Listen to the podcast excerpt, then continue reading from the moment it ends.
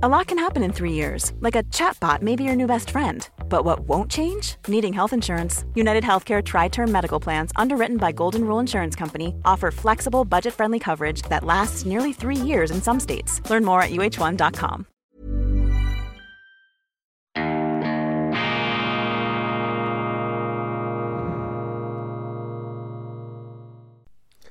Grüezi miteinander, ganz herzlich willkommen, meine sehr verehrten Damen und Herren. Dies ist das hochmobile, geradezu globalisierte Institut für fortgeschrittene Gegenwartskunde aus Genf. Weltwoche Daily, die andere Sicht, unabhängig, kritisch, selbstverständlich, gut gelaunt und allen Viren und Bazillen der Erkältung trotzend. Schweizerische Ausgabe am Mittwoch, dem 23. November 2022. Heute beginnen wir nur mit Good News, mit Frohbotschaften, mit dem Evangelium, könnte man sagen. Der Weltwoche Adventskalender, der interaktive Tischkalender, der digitale Moderne und die ewigen Weisheiten der Bibel zusammenbringt, dieser Adventskalender ist zurück. Dr. Gottfried Locher, unser Theologe, hat sich noch einmal in die Schatzkammern eingegraben und ist fündig geworden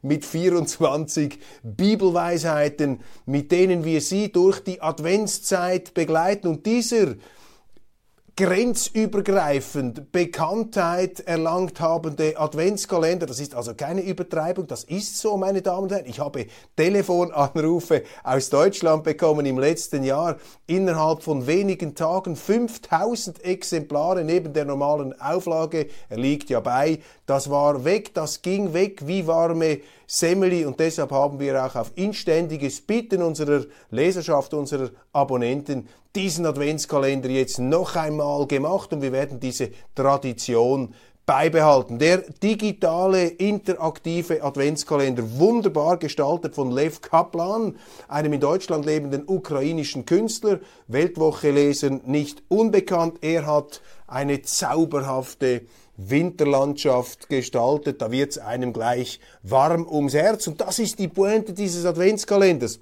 Sie können jeden Tag ein Türchen öffnen, aber bitte das richtige Türchen am richtigen Tag.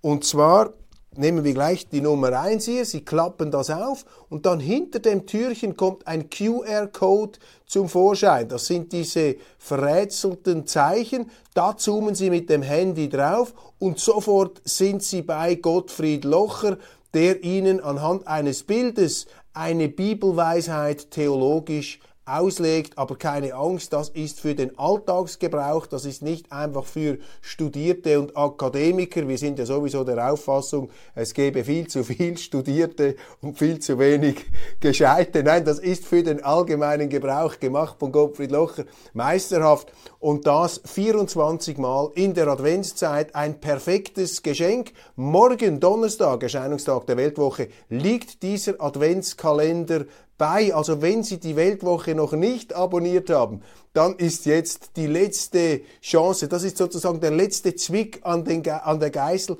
Was braucht es sonst noch, um Sie davon zu überzeugen? Abonnieren Sie die Weltwoche, dann haben Sie diesen wunderschönen Triptychon, Triptychon Adventskalender, auch in Goldumfassung, Sternen glänzend mit der Weltwoche, dann haben Sie den gratis und franco bei sich zu Hause. Wenn Sie die Weltwoche partout nicht abonnieren wollen oder nicht abonnieren können, dann haben Sie die Möglichkeit, diesen Adventskalender beim Verlag zu bestellen. Ich habe mir sagen lassen, dass mein Verlag jetzt hier eine entsprechende Klickmöglichkeit, wo mein Finger hinzeigt, eingebaut hat. Ich hoffe, ich treffe die richtige Seite. Wir verschalten also tatsächlich die ewigen Weisheiten der Bibel, diese Schatzkammer der Menschheit mit den modernsten Kommunikationstechnologien. Klicken Sie das an und da können Sie den ähm, Kalender bestellen. Kosten ein Kalender 20 Franken, dann Mengenrabatt, zwei Kalender 30, drei Kalender 40 Franken, vier Kalender 50, fünf Kalender 60 und zehn Kalender 100 Franken. Ein wunderbares Weihnachtsgeschenk. Und dahinter steckt natürlich auch eine pädagogische Absicht. Ich bin nicht mit der Bibel aufgewachsen und erzogen worden.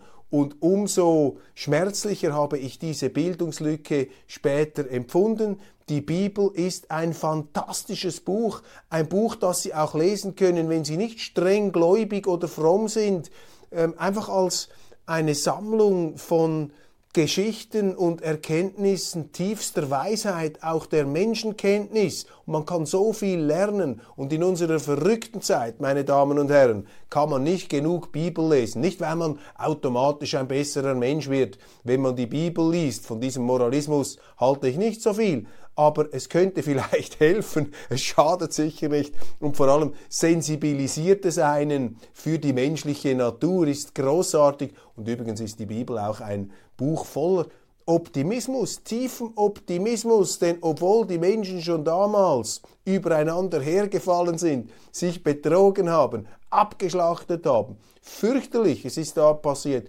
trotzdem gibt es die Menschen, immer noch, und das ist ja, wie Sie wissen, für Weltwoche Daily schon eine Art praktischer Gottesbeweis. Der Weltwoche Adventskalender auf keinen Fall verpassen in der morgigen Ausgabe mit vielen interessanten Themen. Jetzt komme ich zur zweiten guten Nachricht. Ich sehe mich genötigt, gegen die Ozeane des Trübsinns, gegen diese Orgien der äh, Freudlosigkeit und des Negativismus ein fulminantes Plädoyer für die Fußball-WM in Katar zu halten. Danke Fußball, danke FIFA, danke Gianni Infantino für dieses großartige Event, für diesen fantastischen Anlass, der uns vor Augen führt, in der spontanen Begeisterung in Katar, in den Stadien, auf den Plätzen, dass eben die Freude, die Freude am Spiel, die völkerverbindende Kraft, die Magie des Fußballs eine ganz, ganz wichtige, eine ganz entscheidende zivilisatorische Erscheinung ist, die eben die Menschheit zusammenbringt. Der Fußball bringt die Menschen zusammen in einer Welt, in der alle Brücken in Flammen aufzugehen scheinen, in denen die Menschen wieder einmal mit Benzinkanistern herumlaufen und alles in Brand stecken und übereinander äh, herziehen und sich anspucken und sich angreifen. Und äh, wir haben darüber natürlich immer schon gesprochen, das ist das Thema dieser Sendung. Und der Fußball bietet nicht nur Fluchtwege aus den Verstrickungen dieses Elends, dieses Bösen, eine Art ähm, Erholung und Selbsterfahrung des Menschen im Spiel, ganz etwas Wichtiges, ist ein aufklärerisches Urmotiv Homo Ludens, der spielende Mensch. Schon äh, Friedrich Schiller hat sich in der Weimarer Klassik in Deutschland in dieses Thema vertieft und äh, dargelegt, dass eben im Spiel der Mensch in dieser Art ästhetischen Verfeinerung, spielerischen Selbstentfaltung auch zu sich selber kommt und irgendwie in Berührung kommen könnte mit dem Absoluten. So feierlich hymnisch wie das in der deutschen Klassik damals gesehen wurde, noch etwas Griechentum schwang damit, wollen wir das heute nicht sehen. Aber diese Art von spielerischer Selbsterfahrung ist etwas ganz, ganz Wichtiges, gerade auch für ähm, schon Menschen fortgerückten Alters. Es gibt ja auch die wunderbare Formulierung, der Fußball, das ist die Pille für den Mann, die Glückspille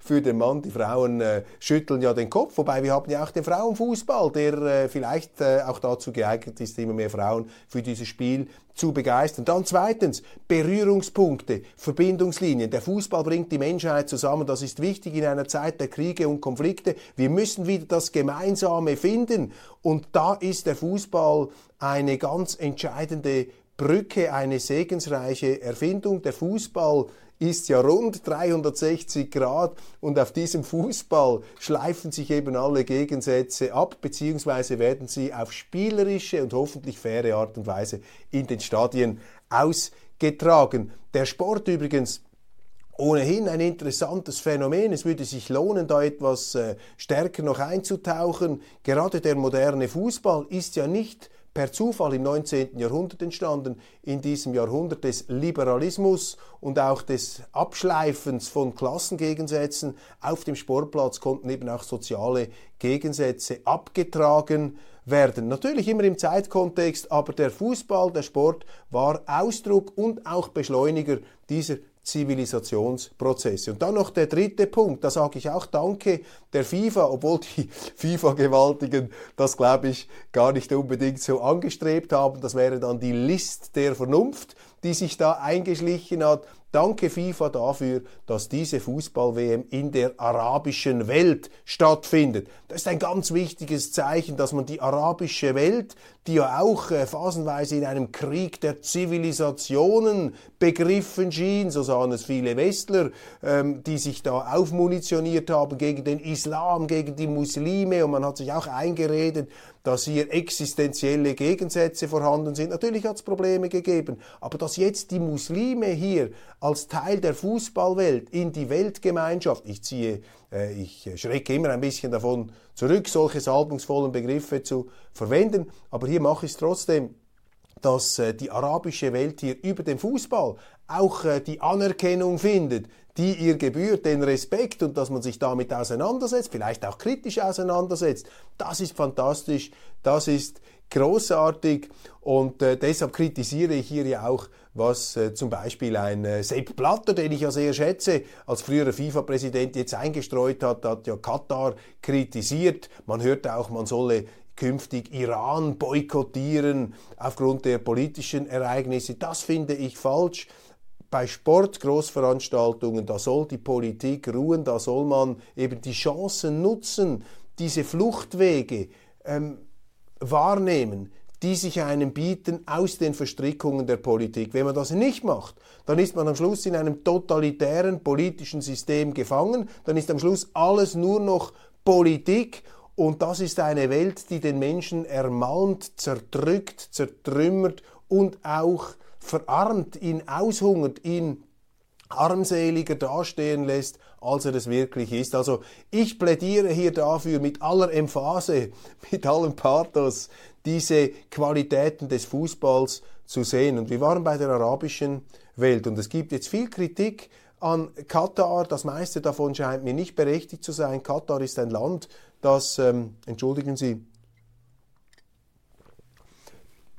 Entschuldigung, Katar ist ein Land, das ähm, große Fortschritte gemacht hat in den letzten Jahren. Das dürfen wir ohne jede Gönnerhaftigkeit hier feststellen, wo ähm, puncto Menschenrechten, puncto Arbeiterrechten, puncto der ganzen gesellschaftlichen Entwicklung Al Jazeera, eine der besten äh, Medienstationen der Welt, ist in Katar gegründet worden, hat das Hauptquartier in Katar.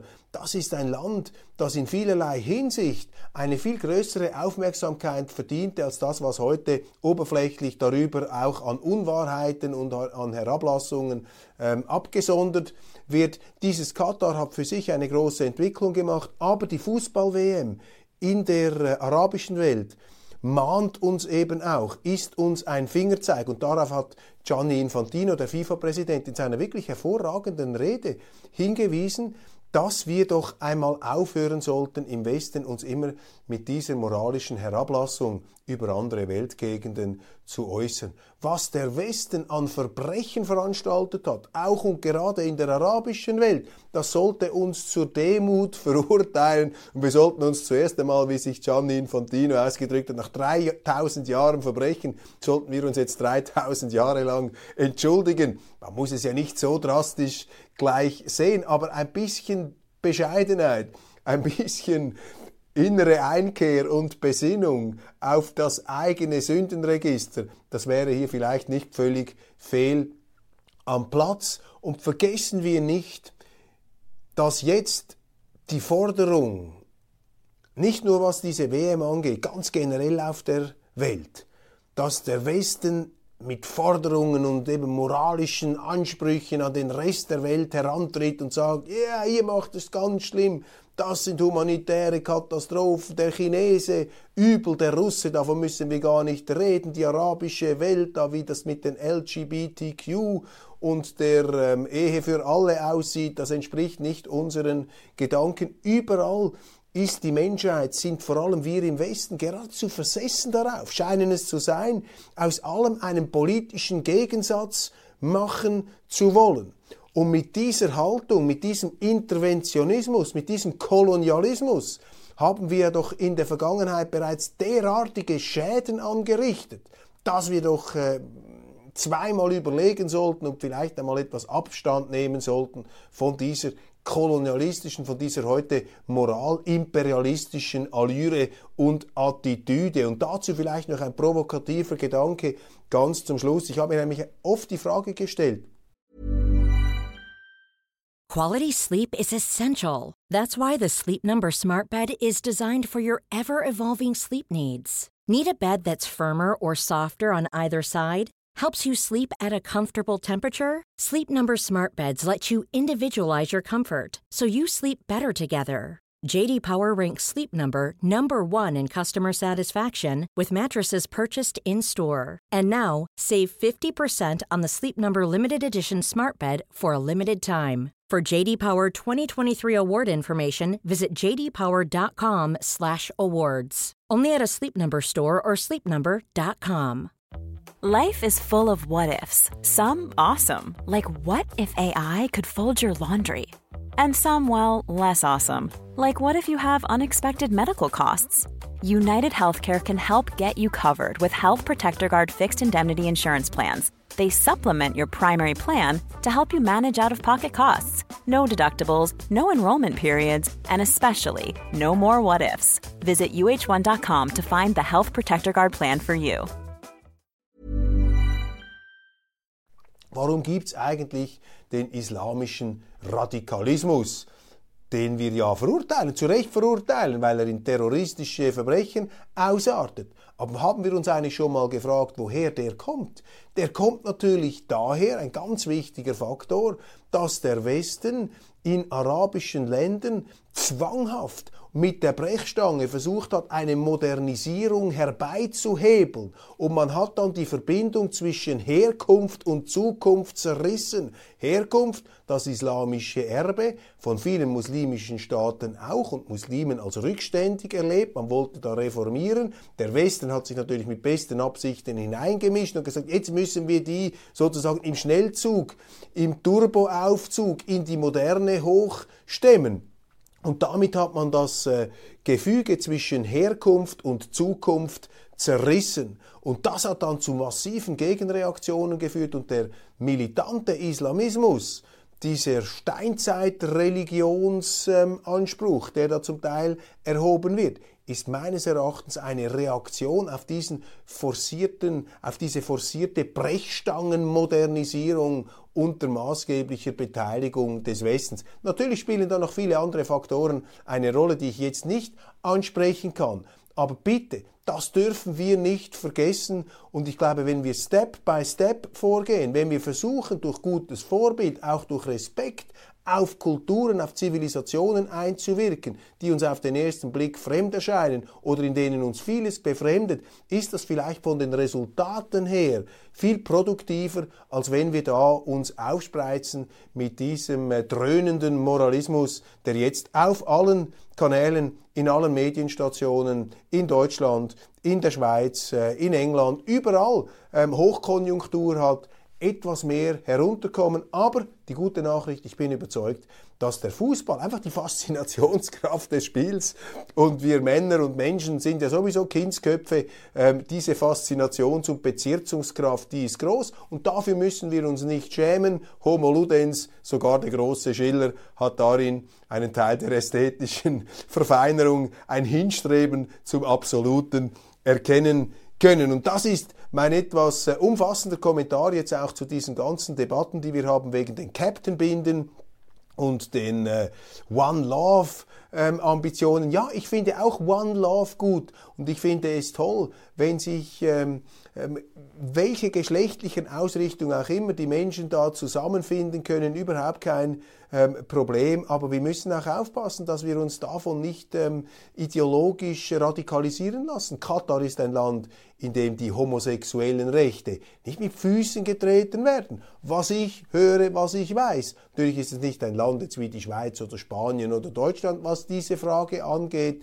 Aber es ist halt eine eher religiöse Gesellschaft, vielleicht etwas konservativer, gerade auch in diesen Punkten. Das muss man ja auch aushalten können und nicht sofort da das Flammenschwert zücken. Nehmen Sie die Arbeiterrechte, auch da hat sich sehr, sehr viel getan. Diese Horrorzahlen, die herumgeboten werden, die stimmen gar nicht mit diesen Toten auf den Baustellen. Da wird also polemisiert und ideologisiert ähm, vom Strübsten. Da muss man kritisch bleiben. Da gibt es ja Untersuchungen, auch unabhängige Untersuchungen von der UNIA. Also, ähm, ich glaube, es ist wichtig, eine positive Haltung zu entwickeln gegenüber dieser WM, die in einer Welt der brennenden Brücken dringend benötigte Verständigung, ein Zusammenkommen, ein gemeinsames Freuen ermöglicht.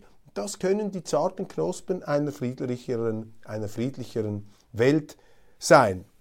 Bundesratswahl geht in die heiße Phase. Auch das ein großes Thema in den Schweizer Medien. Man nimmt jetzt etwas die äh, SVP-Kandidaten unter die Lupe, Albert Rösti mit seinen Pöstchen, aber auch eben mit seinen universellen Kompatibilitäten und Widersprüchen. Ich habe auf einige schon hingewiesen. Ölbert Rösti, Albert Rösti, der Mann, der für die Erdölvereinigung in die Hosen gestiegen ist, der sich auch für Auto Schweiz einsetzt, gleichzeitig aber in den Interviews sagt, nein, nein, ich bin auch für den Ausstieg aus den fossilen Energien. Das ist natürlich eine wohlfeile Anbiederungspolitik, die bei SVP Hardlinern, das heißt bei SVP konsequent denkenden Politikern ähm, da und dort etwas Anstoß erregt. Aber interessant, die Weltwoche, wir waren ganz allein am Anfang. Jetzt allerdings ist dieses Thema präsent und wirft zu Recht Fragen auf. Bei Hans-Uli Vogt, seinem Konkurrenten, wird moniert, dass er äh, die nervlichen Strapazen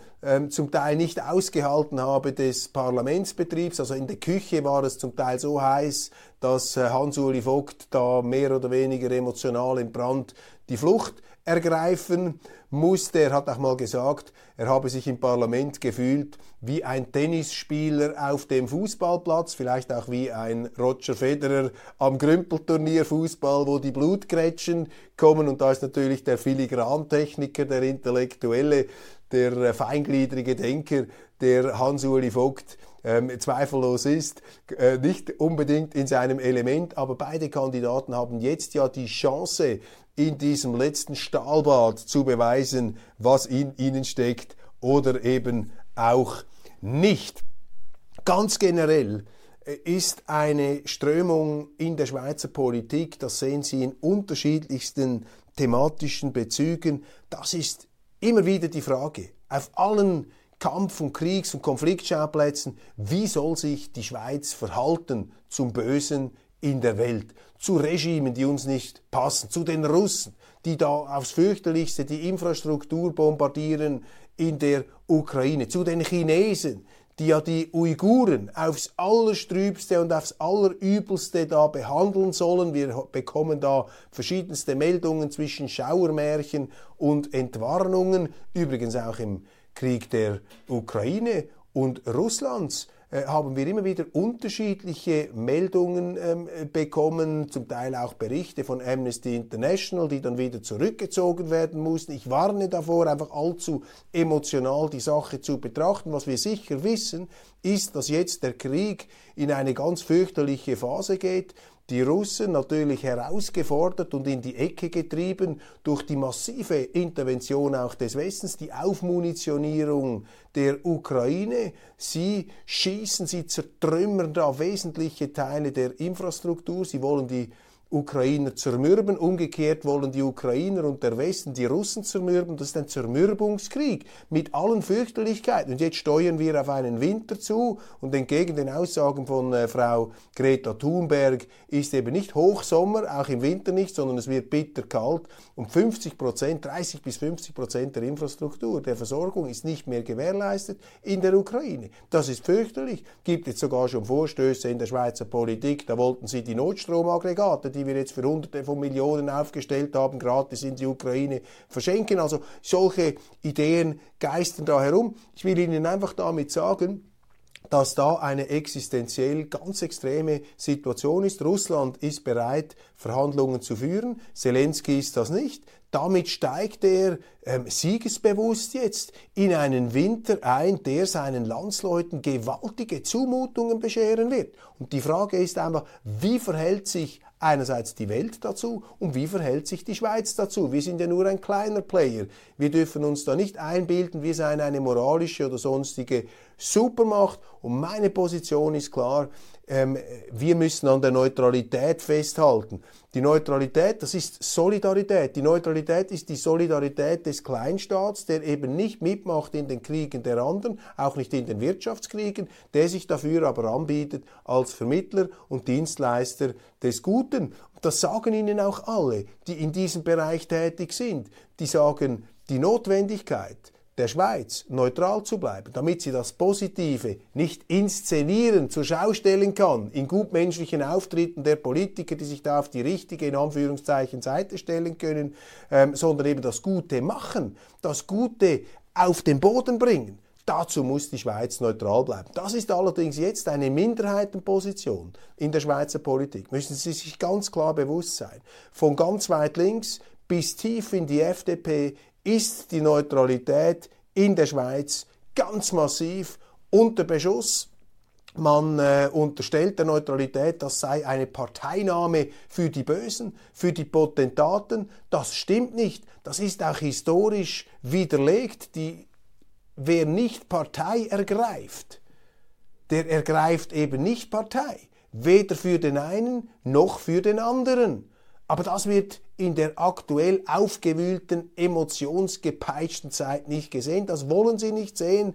Und Widerstand leistet hier einzig und allein im Bundeshaus die SVP. Alle anderen sind bereit, die Neutralität fallen zu lassen. Ganz klar. Und das heißt natürlich, dass hier das Schweizer Volk ähm, unsere Bürger, die die Neutralität ja gemäß allen Umfragen sehr hoch halten, dass hier die Bürger ähm, entsprechend dieses staatspolitische Instrument schützen müssen. Und ganz wichtig auch, Neutralität heißt ja nicht, dass man nicht empört sein darf und nicht den Krieg verurteilen darf und sagen darf, Putin ist ein Kriegsverbrecher und der ist ein Kriegsverbrecher. Da sind sie ja frei.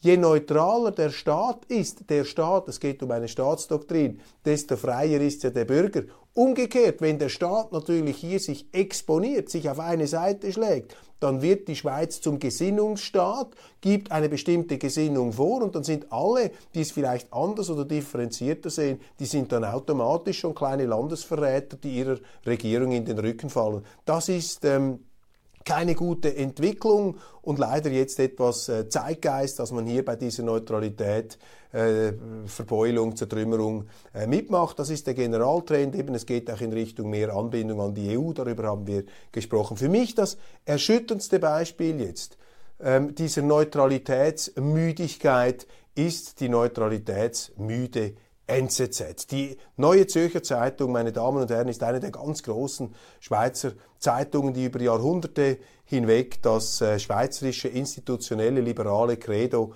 ähm, also wirklich verkörpert hat in ihren Spalten. Und mein persönliches Vorbild ist ähm, NZZ-Chefredaktor Willy Bretscher von 1933 bis 1968 war er im Amt im Zweiten Weltkrieg ein ganz entschiedener Gegner der Nationalsozialisten, gleichzeitig ein absolut felsenfester, unverrückbarer, pickelharter, pickelharter, senkrechter Verteidiger der schweizerischen Neutralität. Also der lebende Beweis dafür, dass eben die Neutralität, die staatspolitische Neutralität, die Nichtparteinahme, das Nicht-Einmischen in fremde Händel, in fremde Kriege, dass das überhaupt nicht ähm, darauf hinausläuft, dass man sich mit dem Aggressor, mit dem Autokraten, mit dem Diktator identifiziert. Das Gegenteil ist der Fall und das können Sie an Willy Bretscher aufs Wunderbarste darlegen. Umso befremdeter war ich, als ich auf zwei Seiten einen Essay, einen Aufsatz des heutigen Chefredaktors Eric Guyer gelesen habe in der gestrigen NZZ. Sie finden ihn aber heute sicherlich auch online. Die Schweiz ist keine Komplizin von Diktatoren. Und dort beerdigt Eric Guyer, der Nachfolger, der Nach-Nach-Nachfolger von Willy Bretscher, die Neutralität. Da ist in meinem Innern ein Kronleuchter vom Dach gestürzt. Das ist wie wenn das äh, ehrwürdige NZZ-Gebäude in der Nähe des Bellevues sozusagen ähm, zerrieselt wäre, eine Sandburg, die von Meereswogen weggespült wird die neutralitätsmüde NZZ, die NZZ ist neutralitätsmüde geworden, vor allem ihr Chefredaktor und da natürlich auch assistiert von einem äh, Rüstungsexperten, ähm, der ihm da entsprechend auch zu Diensten ist. Die Schweiz ist keine Komplizin von Diktatoren. Wissen Sie, das Ungeheuerliche ist die Geschichtsklitterung in diesem Artikel, wie Eric Guyer den Kronzeugen Willy Bretscher, auf den er sich auch beruft, wie ich, wie er den darstellt.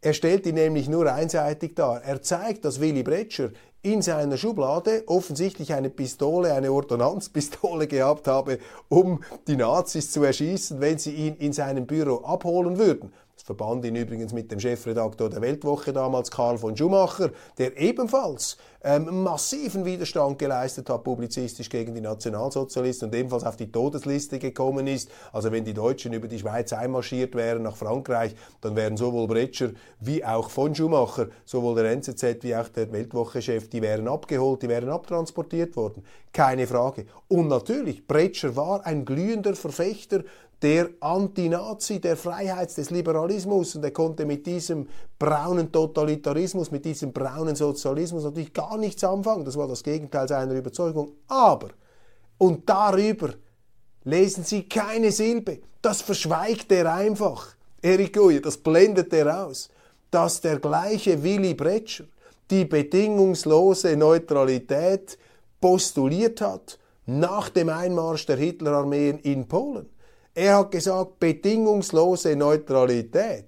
Das heißt absolute Gleichbehandlung aller Kriegsparteien. Es steht der Schweiz nicht zu, Stellung zu beziehen in diesem Krieg. Das ist der Zweite Weltkrieg. Der Überfall der von ihm verhassten, gehassten Nazis auf das Polen, was in wenigen Wochen zusammengeschossen wurde. Und das ist Willy Bretscher gewesen, der real existierende Antinazi pro Neutralität.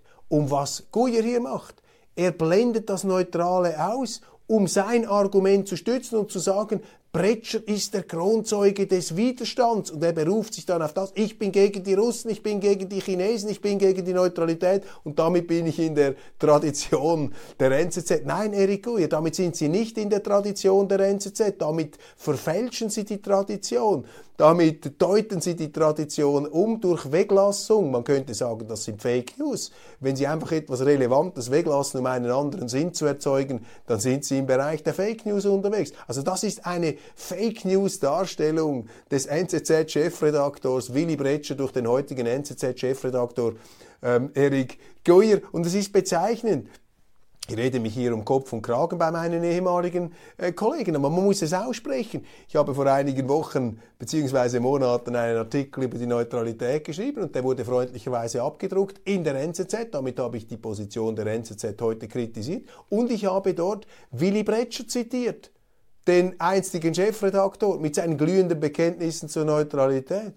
Und das haben sie mir dann rausgestrichen aus dem Artikel. Das war die Situation. Gut, ich habe gefunden, das Argument kommt trotzdem rüber. Und ich habe es ja in der Weltwoche auch gebracht. Aber da sehen Sie, dass momentan, und das ist ein, ein Sittenbild, ein Sinnbild der heutigen Stimmung in wesentlichen bürgerlichen Teilen, dass man versucht, die Neutralität umzudeuten und dass man quasi wie die Rolle der Schweiz im Zweiten Weltkrieg und die Rolle der NZZ ganz neu darstellt, so als ob es das Bekenntnis zur Neutralität nie gegeben hätte, so als ob ähm, diese Koexistenz, diese Verbindung zwischen Antinazitum, glühender Verteidigung der Freiheit und damit eben auch äh, militärischer Entschlossenheit, den Nazis entgegenzutreten, sollten sie die Schweiz angreifen, dass das eben Hand in Hand ging mit dem Bekenntnis zur Neutralität. Mit anderen Worten, meine Damen und Herren, das ist das ganz große Thema hier. Der Außenpolitik der Schweiz. Wer sind wir? Was definiert uns? Was ist unsere Rolle auf der Welt? Und wie behaupten wir uns angesichts des Bösen, das es gibt und das auch wir nicht beseitigen können. Bei vielem, wo Böse draufsteht, ist nicht unbedingt Böses drin, beziehungsweise das Böse ist oft genug auch das überschießende Gute. Das macht es ja so gefährlich. Die wirklich Bösen, die Finsterlinge, die Gangster, die sind schnell durchschaut. Aber Schlimmer noch als die Gangster, das sind die, die glauben, das Gute zu verwirklichen und sich dann über alle Regeln und über alle Gesetze hinwegsetzen, das sind die Bösen, die das Gute zu verwirklichen glauben. Und in diesem biblischen Konflikt, um jetzt den Bogen wieder zu schlagen zu unserem Adventskalender, hat die Schweiz immer die mutige, ja, das braucht eben Zivilcourage, die heldenhafte Position. Vielleicht jetzt ein bisschen überstrapaziert hier, streichen Sie heldenhaft. Aber für mich sind das heldenhafte ähm, Bekenntnisse, weil das ist ähm, nicht selbstverständlich. Hat die Schweiz gesagt, nein, wir weigern uns hier an diesem Manichäismus, an diesem Schwarz-Weiß-Gemälde teilzuhaben. Wir sind neutral, auch aus der Praxis des Kleinstaats heraus. Wir können nicht mit allen Krieg anfangen. Wir können das Übel auf der Welt nicht beseitigen, indem wir uns überall einmischen, aggressiv und kriegerisch oder wirtschaftskriegerisch. Wir versuchen durch Verständigung, durch Zusammenarbeit, durch Kooperation statt Konfrontation das Gute auf die Schiene zu legen oder wenigstens Samenkörnchen zu setzen, um das Gute zu bringen. Also Willy Bretscher, meine Damen und Herren, ich glaube, falls er da von einer Wolke herabblickt auf die heutige NZZ, falls ihm das äh, möglich ist, dann hat er die Augen äh, gerollt oder sich im Grabe umgedreht, als er diese einseitige, ganz gezielt sein Engagement für die Neutralität verschweigende Beerdigungs-